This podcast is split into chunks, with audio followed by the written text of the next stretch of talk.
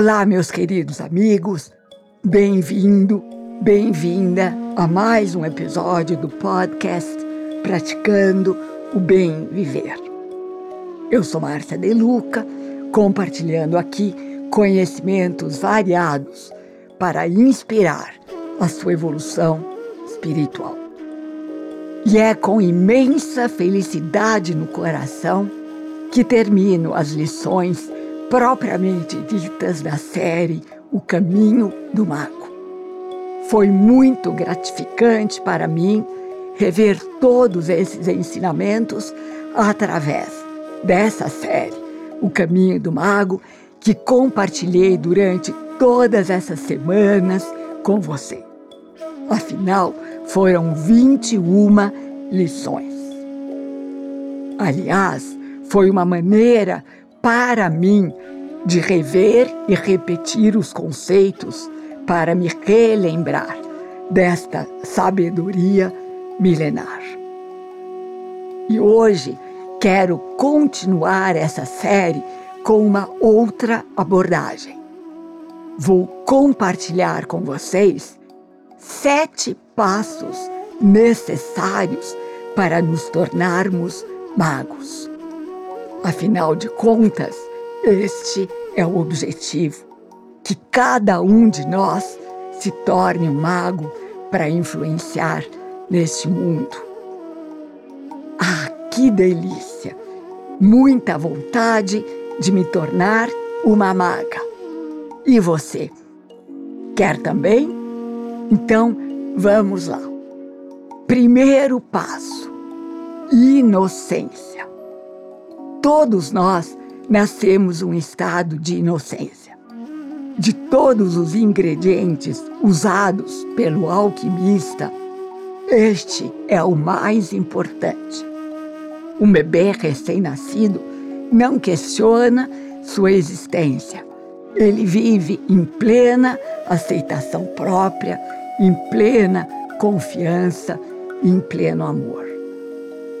A vozinha da dúvida ainda não pode ser ouvida, não é mesmo?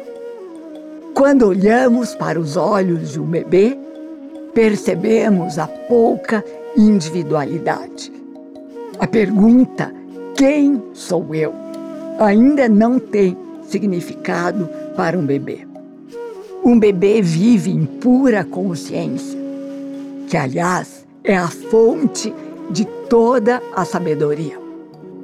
Um bebê vem ao mundo através da mera fonte da vida, mas se afasta desta fonte aos poucos, ao longo dos anos. Por um determinado tempo, o bebê permanece no seu tempo, entre aspas. Isso é o que significa viver na eternidade. O que é o eterno se não vivenciar e viver o momento presente. Não existe conceito de passado ou futuro, apenas o desabrochar do presente, sempre se renovando. E viver no sem tempo, entre aspas, é o segredo da imortalidade. Então, por que não somos todos imortais desde o nascimento? Sementes e tendências, responderia Merlin. Todo bebê tem a tendência de se mover do mundo sem tempo, entre aspas, para o mundo de horas, de dias, de anos. Do silêncio do mundo interior para a atividade do mundo exterior. Da absorção interior para a absorção pelas coisas fascinantes ao nosso redor. Observe um bebê em suas primeiras semanas de vida. Perceba a atenção do bebê aos poucos se virar para o novo mundo no qual ele se encontra. E aí começa a alquimia, a constante transformação de cada respiração dos anos vindouros. Um bebê não é um anjo. Sua pureza tem um curto tempo de existência. Dentro de si, o bebê sente as primeiras ondas de raiva, de medo, de dúvida e desconfiança. Conforme o bebê abandona o seu estado de inocência, ele entra em um mundo duro que o chacoalha. Desejos começam a aparecer que não são satisfeitos imediatamente. E a dor é experimentada pela primeira vez. Os mortais chamam isso de cair da graça, entre aspas. Mas vocês estão errados. A graça opera em cada passo da existência humana, apesar de que nossa percepção, que tem limites, nos impede de ver a realidade. Existe uma mágica escondida em andamento, nos ensina Merlin. Conforme o bebê cresce, sua inocência original não está totalmente perdida. A inocência permanece intacta em um estado de pureza e completude que apenas esquecemos. O bebê começa a viver em fragmentos. O mundo é limitado. Seu sentido de eu próprio está ligado a experiências individuais e memórias acumuladas. Ao esquecer essa totalidade, parece que perdemos a noção de quem somos. Mas isso é uma ilusão, porque a totalidade não pode ser fragmentada.